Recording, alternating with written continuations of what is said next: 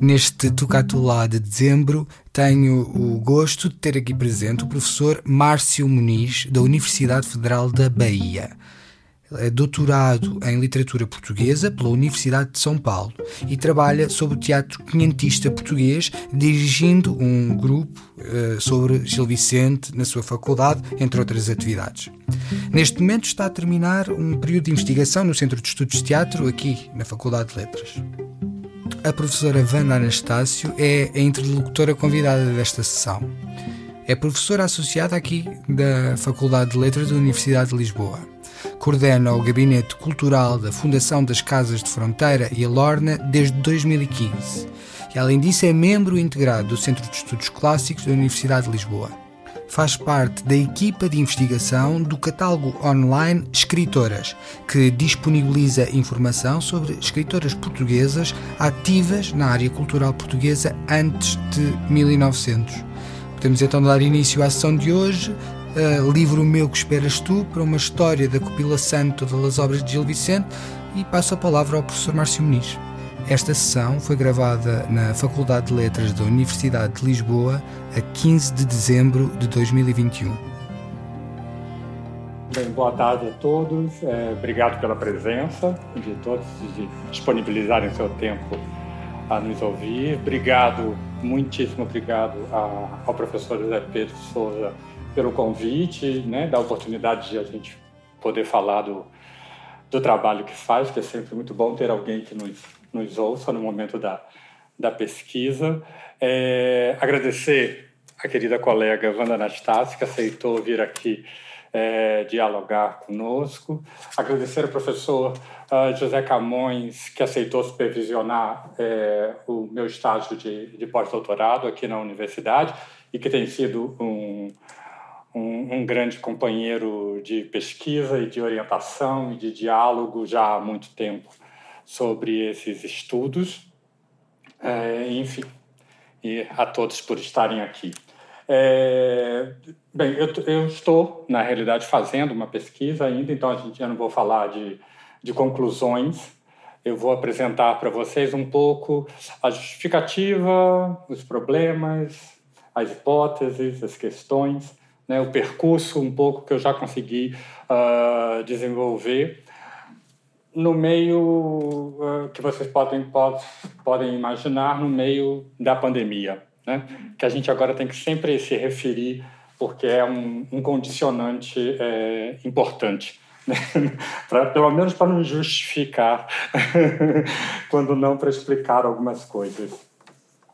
É, é, então, esse é, é o título que também é o título da pesquisa em si. Né? É, esse é o título da, da pesquisa que eu apresentei.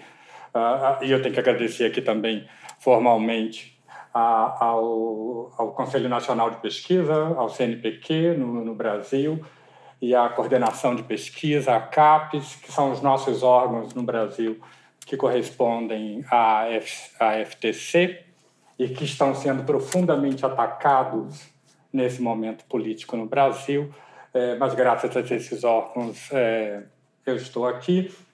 E o projeto que eu apresentei tem esse título, Livro Meu, Que Esperas Tu? que é uma, uma pergunta né, uh, que o Gil Vicente faz uh, à sua obra, né, que estava, a, estava preparada, a meu ver, é, no, no, prólogo que dirige ao Dom João III, é, e a, a, o projeto em si seria uh, escrever uma história uh, da edição da compilação de todas as obras de Vicente uh, de 1562. Né? Então, a, a, vamos dizer assim, a base do projeto é, é este. Vocês têm aí o frontispício da, dessa edição, né? da edição de 1562. Uh, e eu queria chamar a atenção nesse frontispício, eu coloquei ele aí também por causa disso, para duas coisas que me interessam, uh, são simbólicos uh, nele. Primeiro, para o grande título, né? que é a compilação de todas as obras de Gil Vicente, a qual se reparte em cinco livros. O primeiro é de todas as suas por isso que eu estou enxergando mal. o primeiro é de todas as suas coisas de devoção, de devação. O segundo, as comédias. O terceiro, as tragicomédias. No quarto, as farsas. No quinto, as obras miúdas.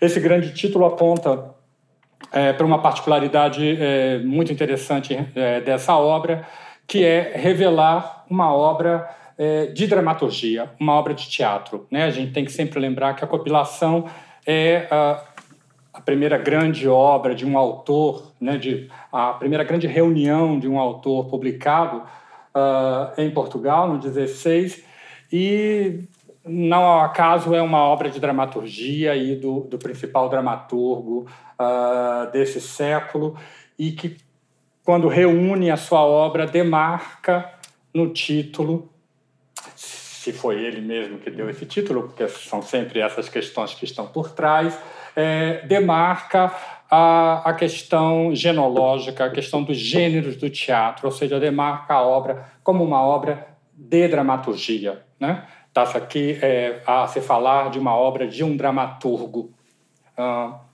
não de um poeta lírico, não de um poeta épico, ele não foi, mas de um poeta lírico com certeza, né? não de um, um narrador, mas sim de um dramaturgo. É, é, e isso está na base um pouco das minhas, das minhas um, das teses em relação a esse projeto.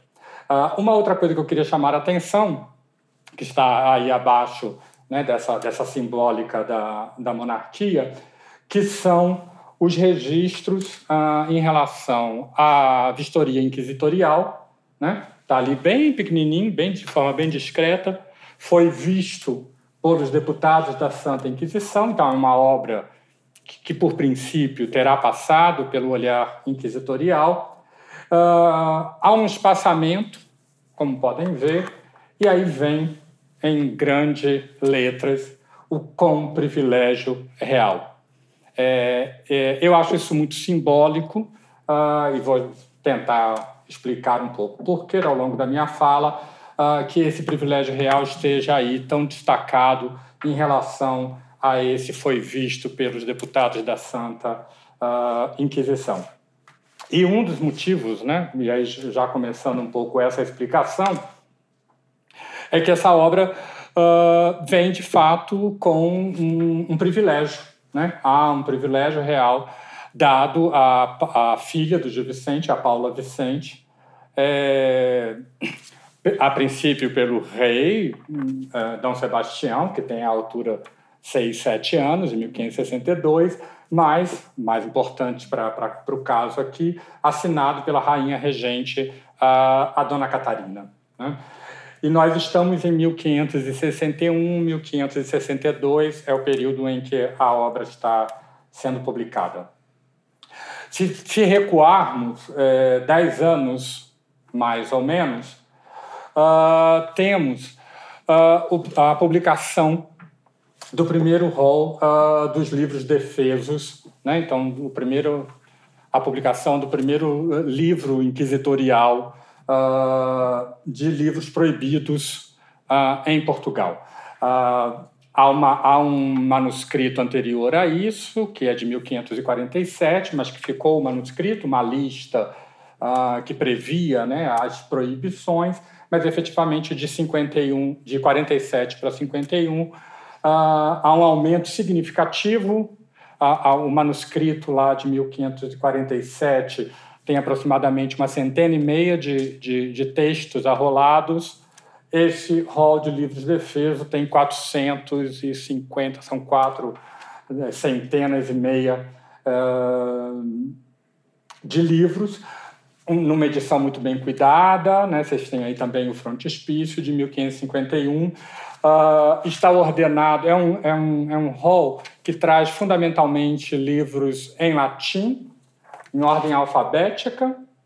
Né? Então, são 400 e e tantos textos em, em latim, com esse detalhe que é para o que eu chamo a atenção, que ao final, então vocês têm aí a última página da, da publicação, em que há um espaçamento, como dá para ver, alguém depois foi ali e colocou em manuscrito, uh, dos privilégios em linguagem, mas efetivamente esse espaçamento demarca um outro rol, né? que é um rol de livros em linguagem proibidos. Né? Uh, e o rol traz essa lista, que são 12 livros, o Alto de Dom Duados, que não tiver censura como foi emendado, o Alto de Lusitânia com os diabos, sem eles poder ser a imprimir, o Alto de Pedreanes, por causa das matinas, o Alto de Pedreanes vai ser rebatizado como Alto dos Clérigos, né? Ah, o Alto de Jubileu de Amores, o Alto da Aderência do Passo, o Alto da Vida do Passo, o Alto dos Físicos. Então, nós temos as sete primeiras obras dessa lista, são obras de dramaturgia, o que também é, é muito simbólico uh, para tudo que eu vou falar aqui. E depois nós temos outras obras que estão aí, eu não vou me referir a elas. Ah, mas acentuo que dessas sete, uh, o professor José Camões me chamou a atenção de uma coisa que eu, que eu só vi depois que ele me chamou a atenção, que essas obras estão aí, mas elas estão anônimas.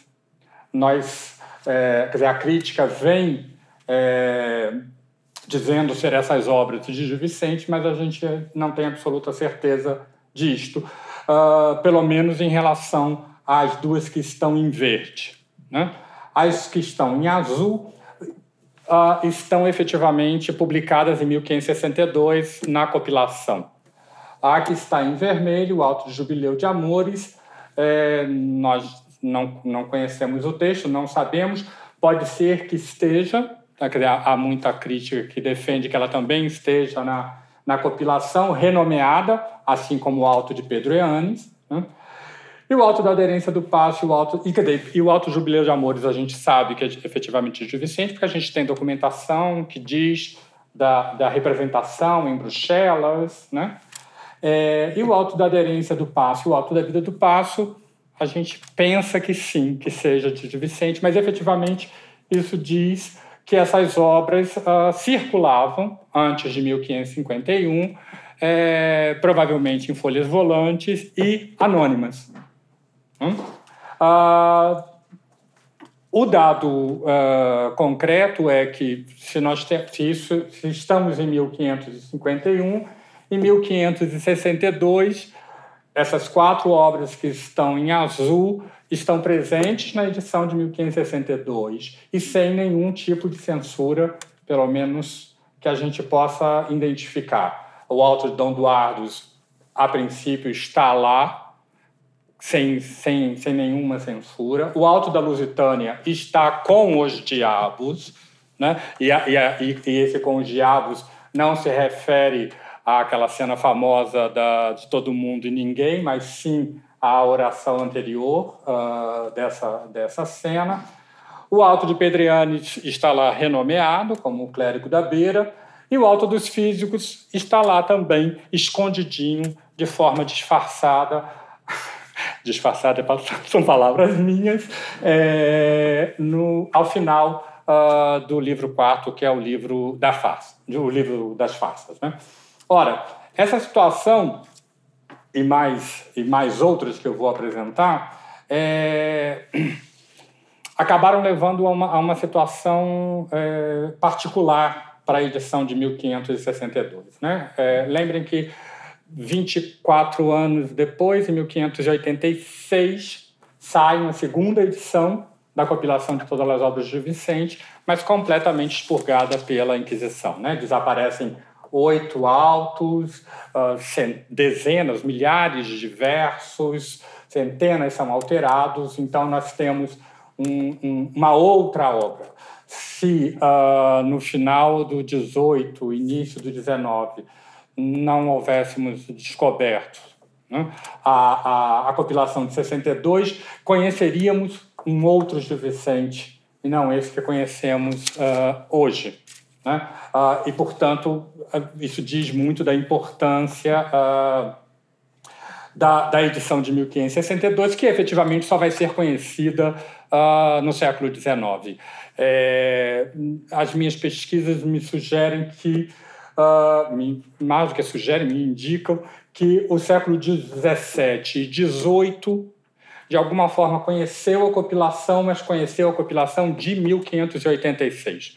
uh, o, o, Franco Barreto, o, uh, o da Lusitânia, agora me, me... O Barbosa Machado. O Barbosa Machado, obrigado. O Barbosa Machado referem-se às obras de Vicente e é, tudo indica, pela pequena e pouca referência que fazem, parece que conheceram a edição de 1586, não a de 1562. O que significa né, que a de 1562 parou de circular, obviamente, ao final uh, do 16.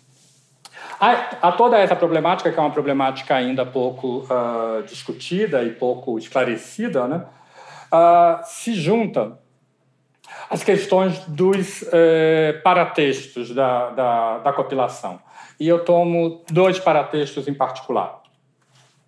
O prólogo, o primeiro prólogo, que é o prólogo escrito por Luiz Vicente, dirigido a Dom Sebastião. Né? Então, lembro que o Luiz Vicente é uh, o editor uh, dessas obras.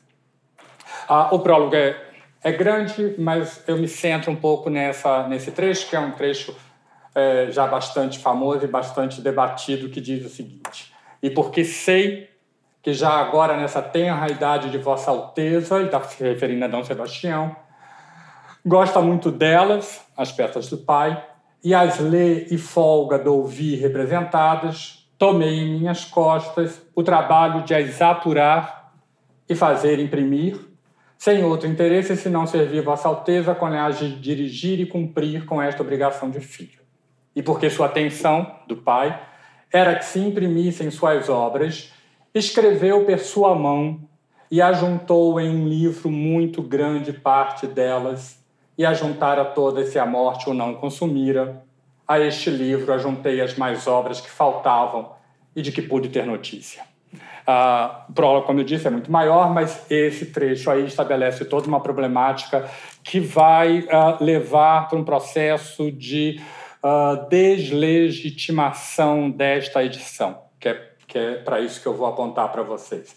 Uh, primeiro, esse, o, que, o que significa o trabalho de as apurar e fazer imprimir. Quer dizer, fazer imprimir, tudo bem, mas o, o as apurar, até onde foi efetivamente a ação de apurar e o que, que significou para o Luiz Vicente apurar naquele momento. Lembro que em outro trecho, nos trechos iniciais desse prólogo, eu não trouxe aqui, mas vocês podem verificar, é, o Luiz Vicente vo volta a utilizar a palavra apurar quando se refere a, aos antigos que prepararam as obras dos grandes autores. Ele está falando particularmente dos críticos de Homero. E ele diz lá que esses que prepararam os textos de Homero também apuraram as obras de Homero. Mas ele, ele diz: as apuraram e corrigiram quando fala do pai, ele não usa essa mesma expressão. E, em seguida, nós temos essa, esse grande texto que falta, uma vírgula aí que seria todo, que daria para a gente todo o significado. Né? Ele escreveu por sua mão, ou seja, Gil Vicente, ao fim da vida, a pedido de Dom João III, preparou efetivamente a sua obra, mas até onde nós não sabemos, porque ajuntou em um livro muito grande parte delas, ajuntou em um livro muito grande parte delas. É, é impossível de se determinar, e isso deu, é, como se diz, acho que aqui também, pano para mangas. Né? O outro, o outro prólogo, outro paratexto dessa obra é o prólogo do próprio de Vicente, né? redigido por ele para D. João III. A gente também não sabe a data, então, a queimate Gil Vicente em 1536, logo depois de Floresta de Enganos. Eu prefiro que ele sobreviva pelo menos até 1540. Enfim, é, no, no prólogo que ele escreve, ele diz lá, ao final, pois rústico peregrino de mim, ele está falando antes das possibilidades é, dos detratores da obra. Né? Então, ele está prevendo aqui a possibilidade de detratores da obra. Ele diz: Pois rústico peregrino de mim, que espero eu, livro meu, que esperas tu. Porém, te rogo que, quando ignorante malicioso te repreender, lhe digas: Se meu mestre aqui estivera, tu calaras. Finalmente, que, por escusar estas batalhas e por outros respeitos, Estava sem propósito de imprimir minhas obras, se Vossa Alteza me não mandara, Dom João III, não por serem dignas de tão esclarecida lembrança, mas Vossa Alteza haveria respeito a serem muitas delas de devoção e a serviço de Deus.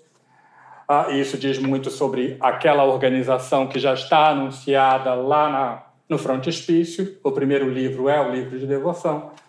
E não quis que se perdessem, como quer que coisa virtuosa, por pequena que seja, não lhe fica por fazer.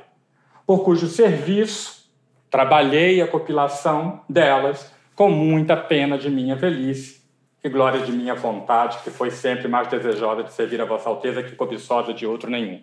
Ou seja, Gil Vicente trabalhou bastante ao fim da vida, em 36, de 36 a 40, a gente não sabe até onde ele trabalhou, a gente também não sabe.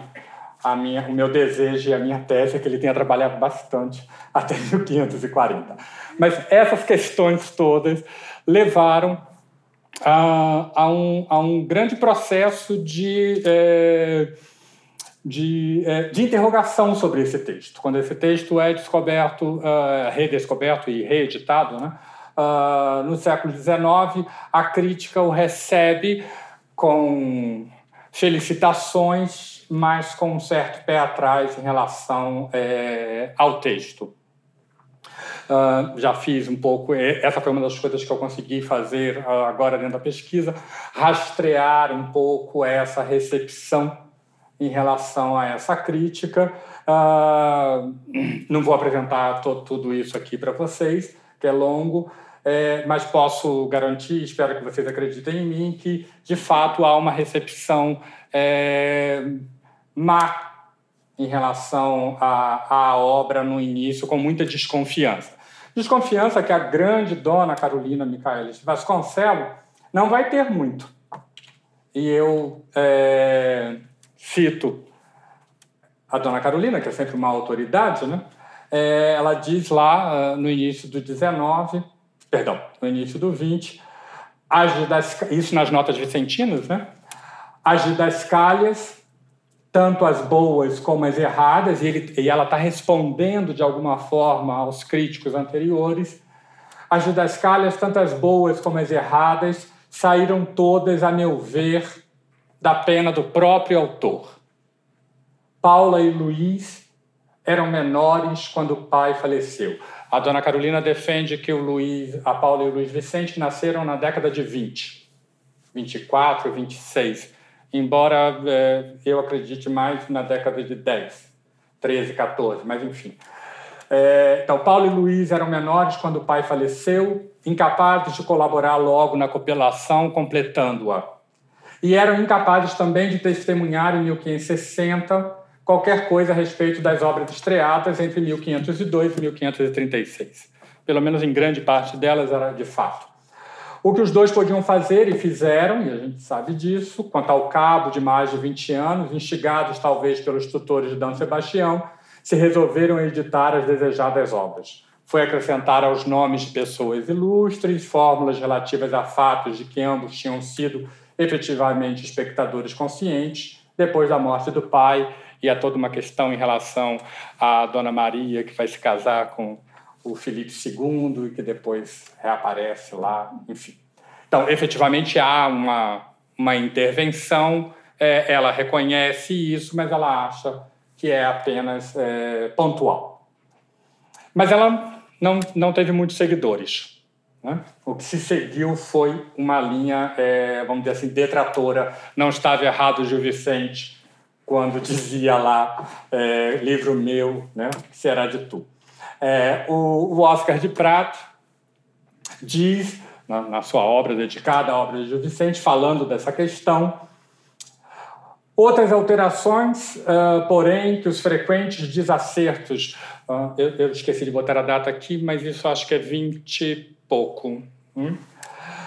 Outras alterações, porém, que os frequentes desacertos das didascálias, e especialmente as constantes claudicações da mecânica rítmica revelam são obra provada da ação conjugada da desatenção dos copistas, da ignorância dos tipógrafos e da interferência de corretores oficiais e oficiosos. e ele está falando de Luiz Vicente.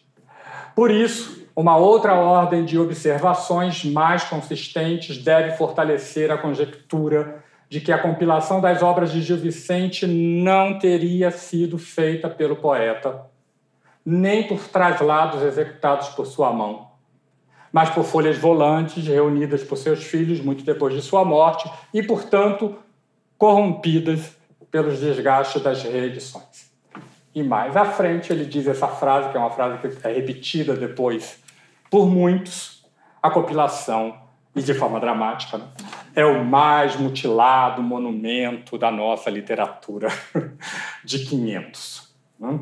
Ah, inaugurando de forma talvez assim mais dramática essa negação. Ah, essa negação vai chegar ao, ao ponto extremo, então eu estou pegando aqui exatamente. Há, há muitos outros, outros testemunhos semelhantes, né? Mas vai chegar ao ponto extremo exatamente com Israel Revá, na década de 50, quando está preparando uh, as edições críticas uh, do Alto da Barca do Inferno e da, da Faça de Inês Pereira, é, em que ele faz essa afirmação lá nos textos uh, iniciais. A tese que defendo é que a má qualidade da compilação o monumento mais mutilado da literatura portuguesa do século XVI, segundo Oscar de Prata, se deve ao descuido, à estupidez, ao mau gosto de Luiz Vicente, filho do poeta e editor da compilação. É, e, e, ele né, arrasa com Luiz Vicente. Eu peguei um trechozinho que isso fica bem claro, mas ele fala uma série de coisas sobre a estupidez do Luiz Vicente e uh, em algum momento conclui dessa forma: a compilação é inautêntica e incompleta.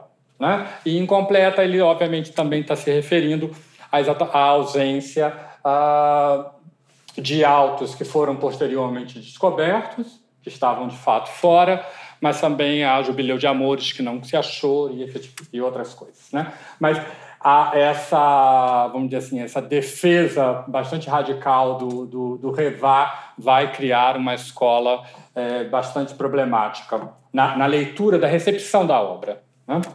Ah, na década de 80, né, eu trago aqui também dois grandes estudiosos uh, e não portugueses né, da obra e que fizeram grandes obras, obras de referência até hoje, o Stephen Hackett e o Paul. Uh, o Stephen Hackett diz a edição Príncipes, que os seus filhos Luiz e Paula, por fim, conseguiram publicar em 1562, foi gratuitamente mutilada ainda mais pelo primeiro. Né? Então, o coitado do Luiz Vicente vem sendo vem apanhando desde muito. O Paul vai repetir coisa semelhante. Está demonstrado, infelizmente, que a compilação contém, a par de indicações autênticas, numerosas inexatidões, e os críticos aprenderam, consequentemente, a não confiar nela. Né? Então, isso retira da compilação a legitimidade de uma obra de autor. A, a, inclusive a, a, perspectiva de leitura da obra como um todo, né? como uma obra de, de um, um artista. Uh, esse trajeto, que é muito. essa trajetória, né? que, é, que é, é um pouco maior, vai uh, chegar a uma a tal situação que, uh, no congresso que foi feito aqui nessa casa, uh, em 2002, para comemorar os 500 anos do, do início dos trabalhos de Gil Vicente, o professor José Octavani, e confesso aqui, a ideia desse projeto surgiu não em 2002, porque eu, eu não, tinha, é, não tinha tanta percepção assim ao ouvir e, e, criar, mas depois, com a leitura desse texto do José Octavani, uh, em que ele respondendo a essa recepção e respondendo particularmente ao Revá, ele diz da situação da compilação no início do século XXI, né? então, que chegou-se a, um, a um tal ponto, a uma tal situação, em que a maior parte da obra vicentina era considerada semi-apócrifa. e apenas os autos transmitidos por folhas soltas, né, o Ó da Barca do Inferno, a Farta de Nito Pereira, etc., mereceriam ser considerados uh, autênticos. Né? O que diz muito da deslegitimação a que a obra foi uh, entendida. Eu não vou ler o, o, segundo trecho, mas é ele respondendo a Revar muito pontualmente. Isso se altera, essa visão se altera, começa a se alterar no início da década de 90, hum, com dois trabalhos uh, fundamentais. Um, um, um, primeiro do professor Osório Mateus, que antes, um pouquinho, né, acho que em 88, 87, começa os Cadernos de Vicente, né, então começa a grande releitura dessa, dessa obra, uma tentativa né, de globalização dos estudos. No, nos Cadernos de Vicente, dedicado às obras completas, né, uh, o professor Osório Mateus diz o último projeto de Vicente terá sido o de um livro impresso que organizasse uma retrospectiva dos autos pela reprodução dos versos que tinham sido parte uh, do teatro. Projeto, portanto, memorialístico, a compilação é memória literária do trabalho de teatro. Né? E o professor Osório Mateus tem uma frase que eu gosto muito, é, que ele, em que ele diz: apesar disso, o, o teatro todo não cabe é, na palavra, né? não cabe em verso, não cabe no texto, mas efetivamente o, o, o professor Osório Mateus começa a, a girar a lente para essa obra de forma diferente, tentando olhar uh, o todo e como obra de um autor de dramaturgia, de um dramaturgo, de um uh, artista. Uh, simultaneamente a, a, a, isto, né, isso aí é de 1993, também em 1993, o professor Jorge Alves Osório publica uh, um primeiro estudo uh, que, que, tem como título sobre a organização do livro primeiro da compilação das obras de Vicente. Então ele se dedica a, a pensar a organização do livro de devoção discutindo exatamente isso que, que eu estou apresentando aqui para vocês, né? quem é que terá organizado, qual, a, até que ponto terá ido a ação de apurar ou não a, do, do Luiz Vicente. E a conclusão a que ele chega, e eu transcrevo para vocês, isso lá em 93, depois isso é republicado em 98. Nestas circunstâncias, Aproveitemos o sentido das informações contidas nos textos preliminares da edição de 1562, então dos dois prólogos, e também o, o, o privilégio, ele ler, vamos dizer assim, empaticamente esses textos, né? Uh, aproveitemos o sentido das informações contidas nos textos preliminares da edição de 1562 e consideremos que, se nada nos impõe duvidar da indicação de que o autor deixou iniciado o trabalho compilatório, então, o livro primeiro, das obras de devoção, tem todas as probabilidades de refletir a estratégia organizativa pretendida por ele. Parece deste modo que a organização interna deste livro 1 patenteia uma intencionalidade que reflete uma imagem da figura do autor de que não deverá ter sido responsável Luiz Vicente. Então vejam que, embora com uma certa com, com reticências, né? Ah, o professor Jorge Osório já sugere então, uma ação muito mais efetiva desse uh, dramaturgo na preparação da sua obra memorialística, né, da sua obra completa uh, uh, naquele momento. Uh, recentemente, isso é de 93, recentemente o professor Jorge Alves Osório voltou a esse tema, voltou à compilação, voltou a pensar essa questão uh, num texto que saiu num livro organizado pelo professor Jorge, não, José...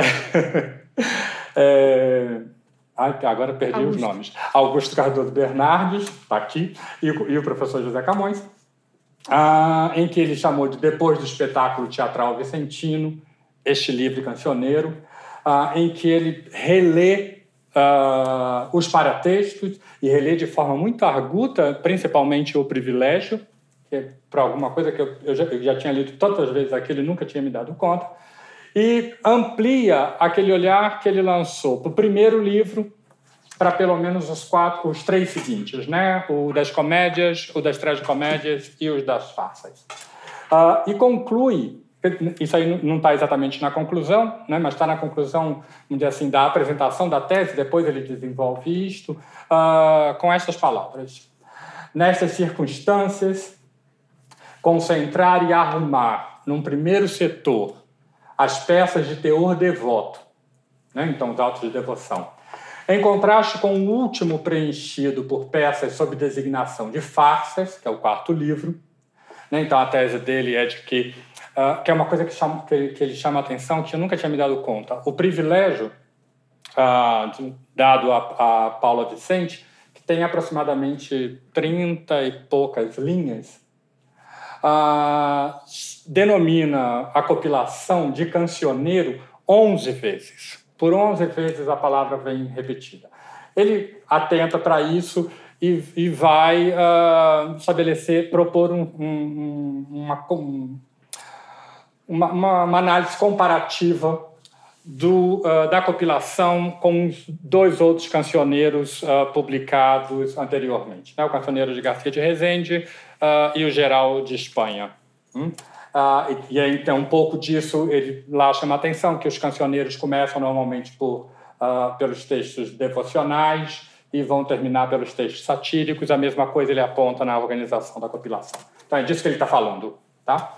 Então, nessas circunstâncias, concentrar e arrumar no primeiro setor as peças de teor devoto, em contraste com o último, preenchido por peças sob designação de farsa, do quarto livro, parece decorrer de uma estratégia definida previamente já constante do livro escrito por Gil Vicente e não de uma iniciativa posterior.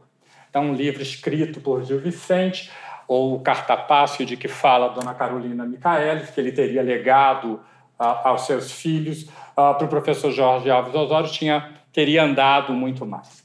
Aliás, afigura-se pouco provável que, dispondo da cópia já apurada, hum, Uh, entenda, isto está em itálico no texto do professor, uh, entenda-se no sentido de suscetível de ser utilizada para base de trabalho tipográfico, de originais usados nas encenações pelos autores, Luiz Vicente, ou os filhos que se sabem interessados na edição, tivesse desprezado esse trabalho e iniciado moto próprio nova cópia. Né? Então, uh, passados quase três décadas, o professor Jorge Alves Osório é, parece assumir.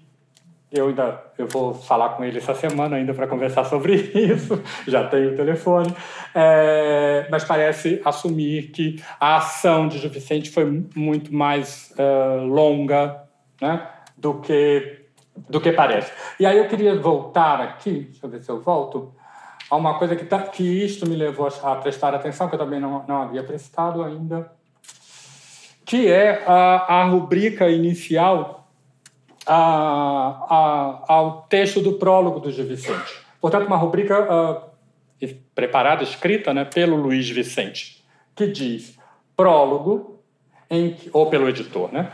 prólogo em que o autor dirigia esta cópia de suas obras ao muito alto e excelso príncipe rei Dom João III deste nome em Portugal. Então, isso tudo vai reforçando, a meu ver, a ideia de que esse cartapácio, uh, de fato, uh, era, era bastante grande, uh, muito maior do que a crítica aceitou até o presente momento. Por fim, nesse percurso, já estou acabando, desculpem. O professor José Augusto Cardoso Bernardes, que também entra nessa história, num texto dedicado ao assunto, a compilação de todas as obras, o livro e o projeto identitário de Gil Vicente, também sintetiza dizendo uh, mais do que o autor de um aglomerado de peças vinculadas a circunstâncias concretas, né? Uh, o professor José Augusto Cardoso Bernardes uh, vem tecendo a crítica de um trabalho uh, não só editorial, mas um trabalho interpretativo que tome o Gil Vicente em partes, né? só alto por alto e nunca pense o trabalho como um todo. Então, é, é um pouco a argumentação dele uh, na tese e nos trabalhos que vem publicando, mas também nesse texto. Mais do que o autor de um aglomerado de peças vinculadas a circunstâncias concretas, Gil Vicente é o criador de uma obra plural em termos estéticos, e isso nos remete ao título, resultante de um leque variado de circunstâncias, mas coerente no plano ideológico e doutrinal. Essa mesma obra toma a forma de um livro por vontade de seu autor, exprimindo uma intenção memorial e identitária. Ora, esses três autores que eu, que eu, acabei, de, que eu acabei de me referir, portanto, apontam, de alguma forma, é, para uma ação uh, de um, um artista, de um autor, que, ao fim da vida, organiza a sua obra completa com uma intenção memorialística, com uma intenção de guardar os seus 34 anos uh, de trabalho de teatro, que não cabe em verso, né? mas que ele quer deixar uh, para a posteridade, uh, com um claro, a meu ver, posicionamento, como diz o professor Bernardes, identitário, né? de criar a identidade eh, e a memória eh, de, um, de um autor. Então, eh, isso tudo me leva Quer dizer, isso tudo, na realidade, está aqui porque uma das coisas que, que mais me interessa, ou sempre me interessaram em relação ao, ao G. Vicente, e eu já trabalho com o G. Vicente já há bastante tempo, é, é vê-lo como um autor uh, de teatro. Né? Eu gosto muito de ver uh, G. Vicente como mestre da, é, mestre da retórica das representações. Né? Então, como um homem efetivamente de teatro, poeta que ele foi, né, uh, que está lá, mas particularmente como um dramaturgo, como um homem de teatro e que ao fim da vida tem essa grande oportunidade né, de guardar a sua obra, que é fugaz, né, que é perene ao longo desses 30 anos, é, é, guardar isto é, na sua obra. E aí eu queria, quer dizer, é, esse é um pouco as problemáticas todas que eu venho construindo nesse projeto. É, eu queria apresentar para vocês, por última coisa, que eu já falo muito, né? É, algumas reflexões de hipóteses, que são essas aqui. É, eu estabeleci esse quadro, vai ser rápido, é, só para vocês observarem, com os quatro é, livros, tá? o primeiro, o quarto, primeiro, segundo o terceiro e o quarto. Uh, então estão ali as, uh, o título das obras, as datas que são sempre muito complexas, né? são sempre muito difíceis de determinar. Uh, o contexto de encenação, que de modo geral está ou nas rubricas iniciais, né? ou foi identificado por algum crítico. e eu me aproveito daquela classificação uh, de genológica que o, o professor uh, Antônio José Saraiva fez lá na sua tese de 1942, eh, se eu não estou enganado aqui na data, mas que, que, que acho que pela primeira vez propõe exatamente pensar o teatro de Vicente em relação à, à, tradição com que ele dialoga, que é a tradição do teatro é, medieval. Então, e queria pensar com vocês o seguinte: efetivamente, e aí pensando, obviamente, na organização dessas obras. Né? É, o primeiro livro, que já foi né, pensado pelo professor Jorge Osório, uh, claramente, e ele diz isso lá no texto, não se organiza por uma questão cronológica. Na realidade, nenhum deles se organiza por uma questão cronológica, me parece. É, né, se a gente olha para as datas, aí a gente já observa isso. Ah, a particularidade que o professor Jorge Alves Osório trabalha em particular, que é a mudança do, do alto da alma, né? a antecedência do alto da alma em relação ao, ao alto das, das barcas, né? aquilo que vai depois compor a trilogia, aquilo que ficou conhecido como a trilogia. Ele disserta bastante sobre isso, na perspectiva, uh, vamos dizer assim, moralista, dogmática, que estava na, no, na base do pensamento de Vicente. Mas é só a gente pensar que o Alto de São Martinho, que é um dos primeiros textos, vai para último lugar neste, nesta posição. É, se olharmos para o contexto de encenação, né, a gente começa a pensar que talvez possa ser um elemento indicativo desse ordenamento. Dá para ver aí que uh, os primeiros autos são os autos uh, de Natal, né? com, com exceção do auto da visitação, mas o auto da visitação tem como matriz a, a, a visitação natalina, né? e depois uh, a Páscoa, as duas grandes festas que moveram o teatro nesse momento, e por último, né, ainda dentro disso, o São Martinho. Se a gente pensa o, o, a classificação dada pelo, pelo Saraiva, né, pelo professor pelo Saraiva, porque já tem muita intimidade, né? A gente lá no Brasil, ele, o, o, a história, a história do livro da, da literatura portuguesa do, do professor Antônio José Saraiva no Brasil é chamada de Saraivão. Né? é assim, desculpem. Mas se nós pensarmos como Saraiva, é, uh, nós temos os autos pastoris depois as moralidades, os mistérios e o milagre. Uh, male Male está aí uh, apresentado, quer dizer, uma perspectiva, vamos dizer assim, dramatúrgica de organização. Uh? Não é essa a, a base da argumentação do professor Jorge Alves Osório, é, mas passa por aqui. Se nós formos para a compilação, para perdão, para o segundo livro, o livro das comédias é mais complicado, né? O livro da, da, das comédias, nós temos as quatro uh, comédias sem contextualização, então a gente sabe pouco sobre sobre sobre elas.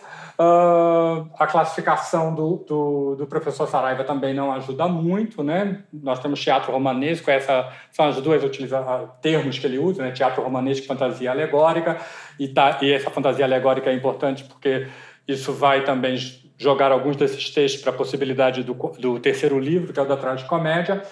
Mas há aí um dado que é uma mudança na questão da, da, das datas, que é a comédia de Rubena iniciar essa obra ah, antes da comédia do viúvo, né? que, que se sabe ou se aceita que teria sido anterior.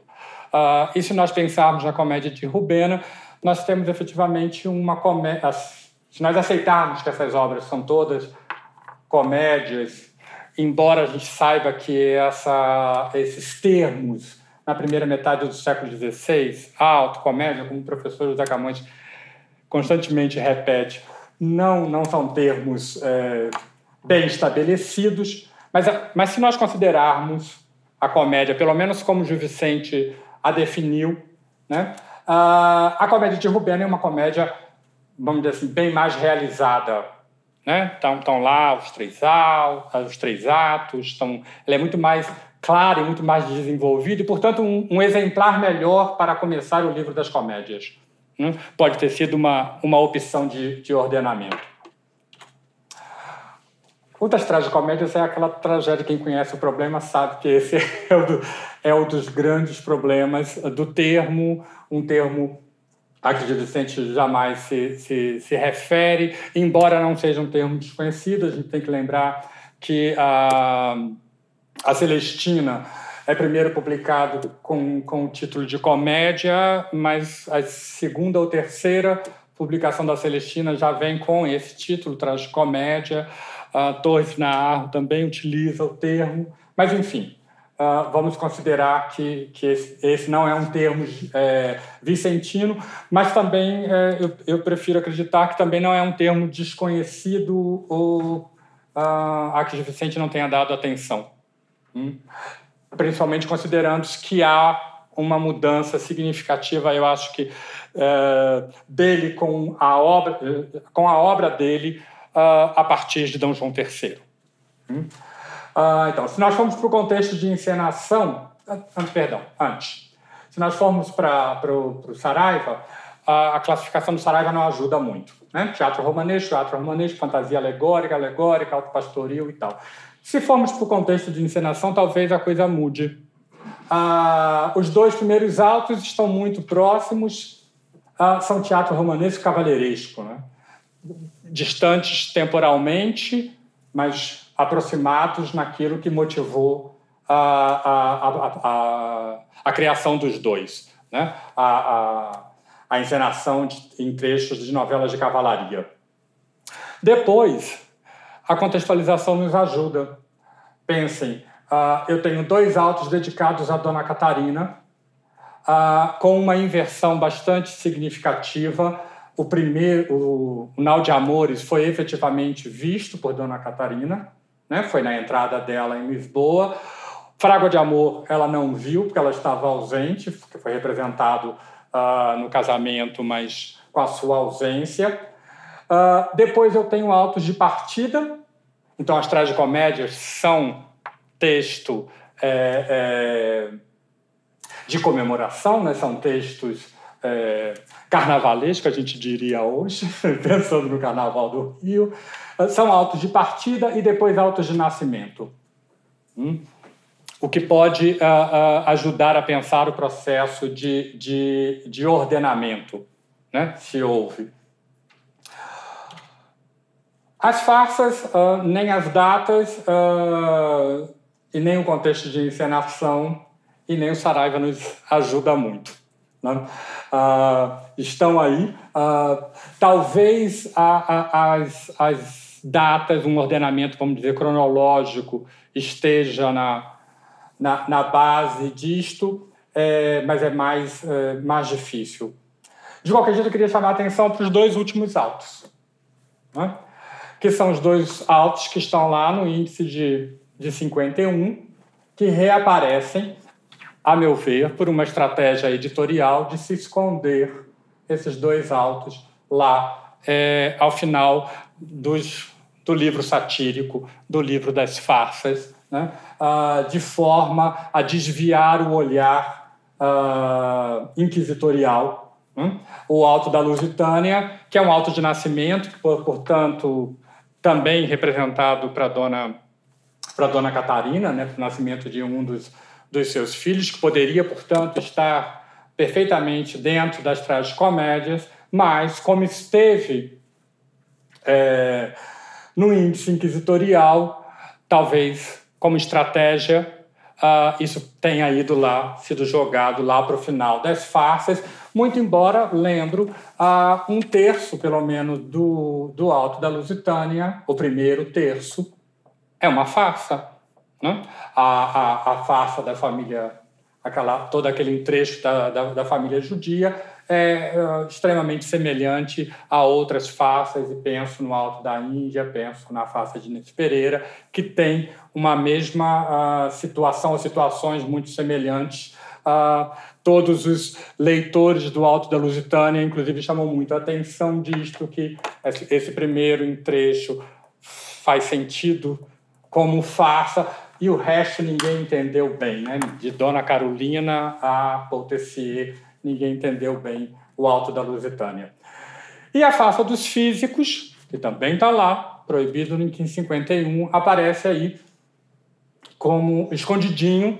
Uh, se, se forem reparar, uh, todas as farsas no quarto livro aparecem uma grande entrada em capitular, com uma didascália bastante clara, anunciando de forma bastante é, objetiva uh, o texto que, que, vai, que vai se iniciar. A farsa dos físicos começa sem nenhum preparo, está ali literalmente uh, colocado, uh, a meu ver, uh, a forma de esconder, né? a maneira de, de esconder.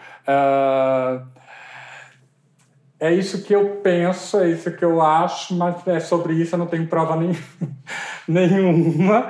É, é, o projeto tenta, de alguma forma, é, encontrar provas e mais argumentações para defender a, a, compilação como uma obra de um autor de dramaturgia, que é assim que eu gosto de ver de Vicente. Agradeço a paciência de vocês uh, e peço desculpa pela demora. É isso. Obrigado.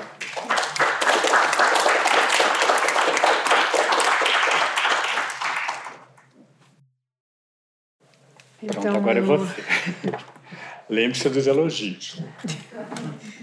Então, é, coube-me esta função de, de, moderação, não tenho. Uh, queria começar por elogiar, então, a ah. apresentação do, do, do, professor Márcio. Acho que ele fez, atra, através de, deste itinerário que nos levou com ele, uma história da recepção da compilação e portanto mesmo aqueles eh, que estão aqueles de nós que, que, poderíamos não estar tão familiarizados com a história da crítica vicentina relativa à compilação depois desta exposição pormenorizada e instigante como se diz no Brasil eh, ficamos eh, elucidados.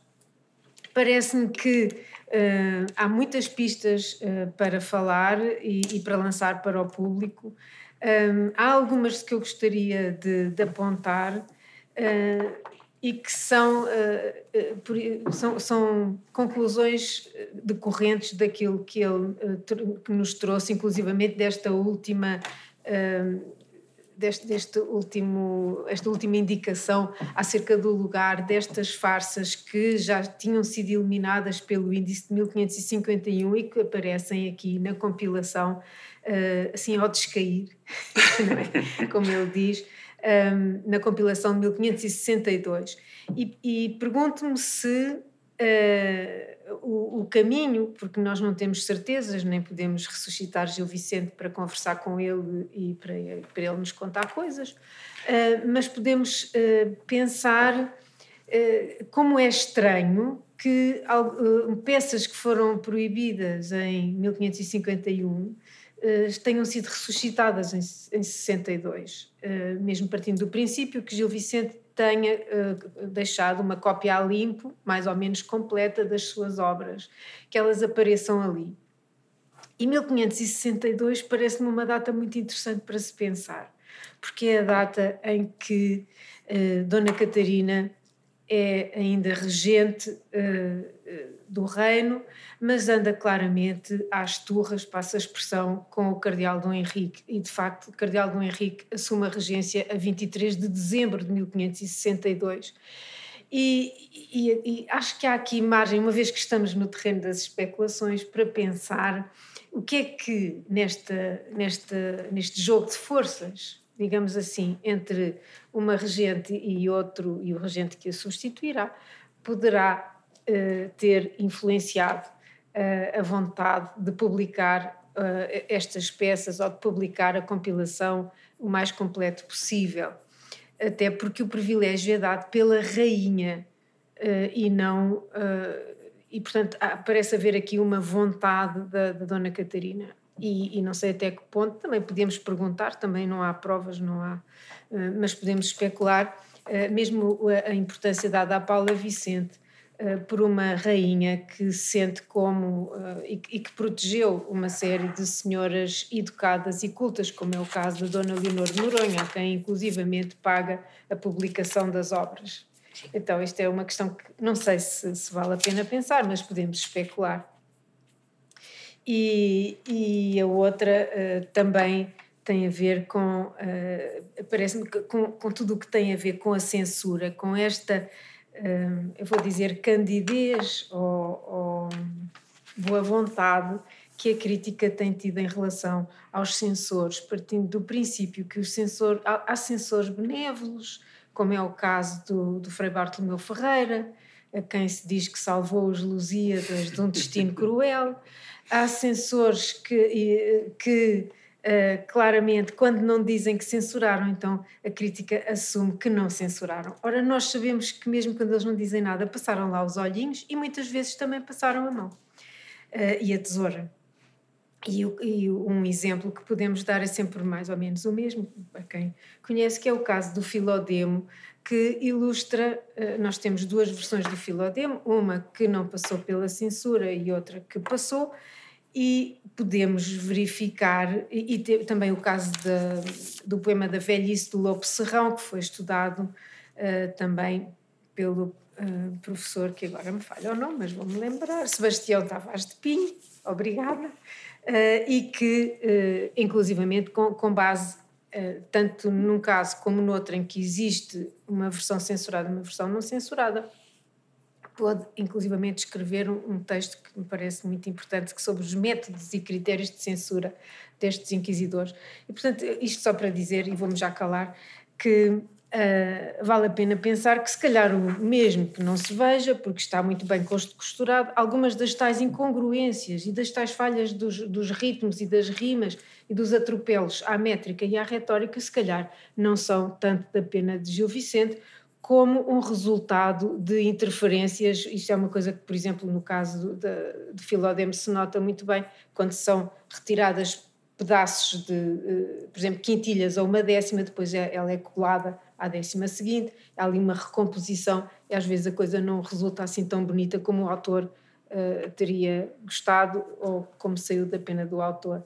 Uhum. Então, pronto, são, são linhas que atiro, atiro assim para, para o público, para o, o, professor Márcio Muniz e, e que tem como objetivo uh, suscitar o debate. É, obrigado, Wanda. É, uma, uma das coisas que, que me animaram vir a, a, a Portugal a, a fazer essa, né, esse período de, de pesquisa aqui foi exatamente investigar essa relação uh, da compilação com a Dona Catarina e com a Infanta Dona Maria.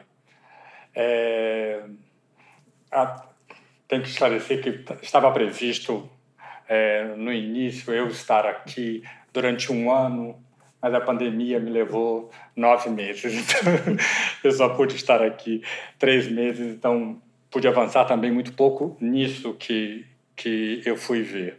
É, mas, então, quando cheguei, uh, me lembro do professor José Camões dizer, bem, o que que, o que, que você quer ver? eu não sei bem, então ele disse: o Márcio tem um problema de todo grande início de, de pesquisa, que é sabe-se dos problemas, mas não se sabe onde, onde, onde buscá-lo, as, as soluções. Né?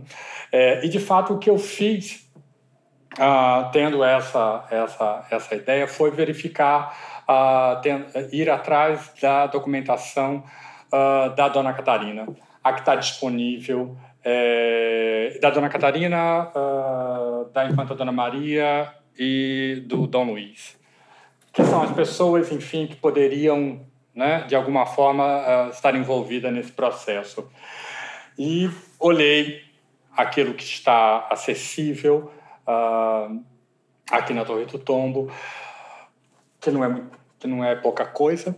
Da Dona Catarina tem lá disponibilizado para 2.500 textos é, e mais uns tantos da, da Infanta Dona Maria, mas uh, aquilo tudo, de certa forma, como também uh, já havia me apontado o professor José Camões, uh, já tinha sido visto ah, e eu revi agora, obviamente, acreditando que o meu olhar, né, que era um olhar que buscava outras coisas, né, pudesse encontrar algo e, e e de fato não encontrei nessa documentação toda.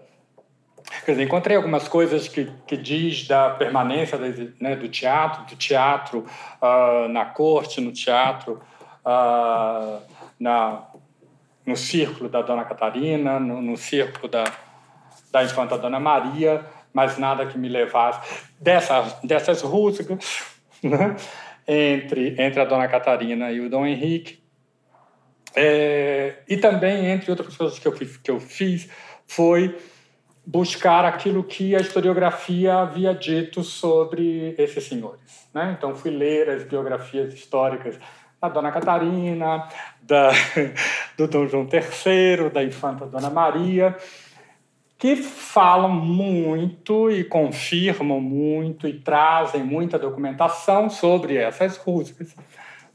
Mas dizem o sabido, quer dizer, não apontam para nenhum lugar uh, específico. Né? É, então, o que a gente. O, o, que me leva, de certa forma, a fortalecer a, a uma, uma tese que eu tenho de que aquele privilégio foi muito mais do que um privilégio, foi uma proteção. Uh, entre outras coisas que eu fiz, é, que eu ainda não terminei, foi verificar os privilégios uh, dados à publicação de livros no século XVI. Então, eu comecei a, a ler todos os privilégios que eu consegui encontrar, uh, estão todos, quer dizer, ou a grande maioria deles disponibilizados. É, e o privilégio do, da compilação é um privilégio raro. Eu não encontrei semelhante, tão longo, uh, tão detalhado. O privilégio é um texto burocrático, né? então ele normalmente repete um mesmo padrão de, de informações. Uh, o da compilação é muito distinto, mesmo muito distinto, por exemplo, do Cancioneiro Geraldo Garcia de Rezende, que, é sempre o referido, ou o do, do livro do Marco Polo, que são referidos como privilégios maiores. São anteriores à Inquisição. É, mas exatamente. Mas ainda assim, são, são sucintos, são curtos, são burocráticos. Uh, este uh, é, é um pouco maior e, e aí a, a leitura do, do, professor Jorge Alves Osório é, é iluminadora nesse sentido, porque diz de um privilégio diferente, né, de um privilégio que uh, reinsiste na, no, no, termo e aí em todo o significado que o termo pode ter, o termo, uh, o termo cancioneiro. Então aponta-se um pouco para essa para essa proteção que eu cada vez estou mais convencido de que de fato houve essa proteção. E aí eu fiz uma coisa que eu vou mostrar para vocês sem a autorização da pessoa. Mas vou mostrar porque chegou hoje. Já falei para Pedro. O que eu fiz? Quer dizer, eu, eu, eu li as, as biografias escritas pela, pela professora uh, Ana Isabel Buesco, tanto do Dom João III quanto da, da Dona Catarina, enfim, outros textos que ela publicou, e, um, e, e sobre a infanta Dona Maria, né? de, de uma outra. E não, não muito não encontrando nada que, que me desse solidez para a minha tese, fui, fui lá falar com a, com a própria. Não fui falar porque eu não tenho nem intimidade e nesse, nesse sentido de, de, de pandêmicos não é, não é bom ir lá, né? Mas escrevi para a professora Isabel Buesco um longo e-mail dizendo de todas as minhas questões, né? Ah, escrevi esse e-mail semana passada. Passaram-se uma passou-se né, uma semana e hoje de manhã eu acordei com a resposta, né?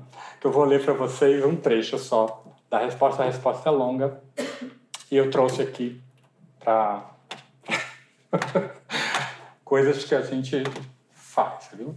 É, não tem autorização dela, mas o que eu vou ler também não não só diz a meu favor, não diz, não diz nada contra, contra, contra ela. Isso é texto da professora Ana Isabel Buisco.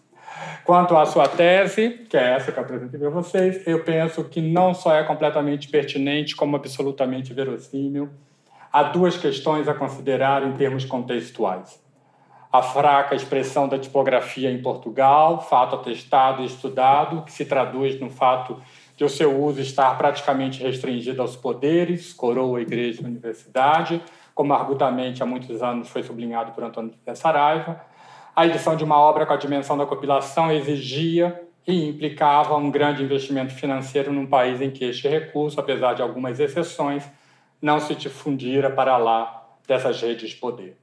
Outra, por outro lado, na época e dado o contexto de endurecimento ideológico que, como diz eu digo, né? Também se abateu sobre, sobre a obra vicentina. A impressão da compilação só pode entender-se porque houve, sem dúvida, uma subida proteção. De outra forma, um autor marcado pela infamante presença dos índices dos livros proibidos, e isso é, eu gostei muito, né? Porque reforça muito o que, ter, o que terá sido né? a, a, vamos dizer assim, a ousadia de publicar uh, os textos que estão lá em 51 e em 62, é, marcado pela infamante presença nos índices dos livros proibidos, não mais veria certamente qualquer obra de sua autoria editada nos prelos. Né? É o que então, aconteceu à maior parte dos que tiveram obras no índice. Exatamente, exatamente. Então, a professora Ana Isabel Buesco, de certa forma, hoje me acariciou, me acarinhou com essas palavras. É, é óbvio que, que a gente está trabalhando ainda no reino vago da hipótese, né? mas cada vez mais com, com certezas e, é, que são, como diz o professor José Camões sempre para mim, certezas qual, qualquer um pode ter quantas quiser. Né? A grande questão é são as provas. Mas eu acho isso, eu, de fato acho que houve um, uma grande proteção. Não, eu não vejo por onde se explicar uh, se, não, se não for uh, este uh, o caso. Já. Agradecer as indicações da, da, da, professora Isabel.